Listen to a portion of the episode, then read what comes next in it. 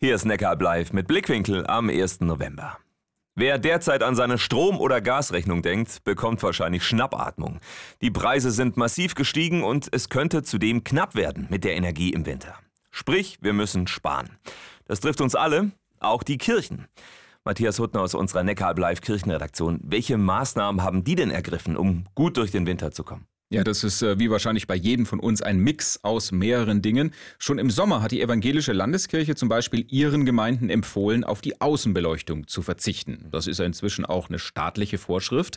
Die Kirchen bleiben also zumindest von außen dunkel und innen drin wird es sicherlich deutlich kälter als sonst, denn die Kirche rät ihren Gemeinden auf das Heizen zu verzichten, beziehungsweise die Temperatur deutlich zurückzufahren. Was heißt das genau? Also wie kalt wird's in den Kirchen im Land?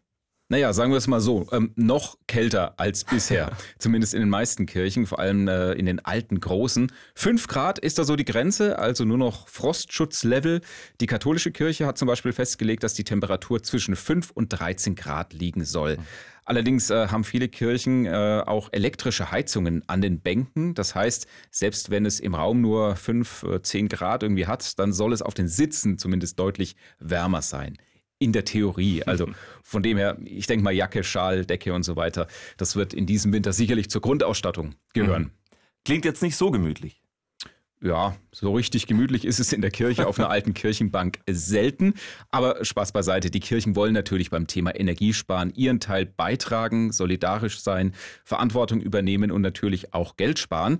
Interessant ist auch, dass bereits die letzten beiden Corona-Jahre Sparjahre waren, denn äh, viele Kirchengemeinden haben ja ihre Gottesdienste damals verkürzt, gestreamt oder sind dann sogar irgendwie nach draußen ausgewichen, haben Open Air gefeiert. Und genau diese drei Dinge könnten auch jetzt wieder eine Möglichkeit sein. Manche Gemeinden ziehen auch ins beheizte Gemeindehaus um. Mhm. Aber eine Zusammenlegung von Gottesdiensten mehrerer Gemeinden ist so in den meisten Orten wohl noch nicht geplant. Mhm. Matthias, vielen Dank für diese Infos. Ja, auch die Kirche muss und will im kommenden Winter Energie sparen. Aus Kirche und Region.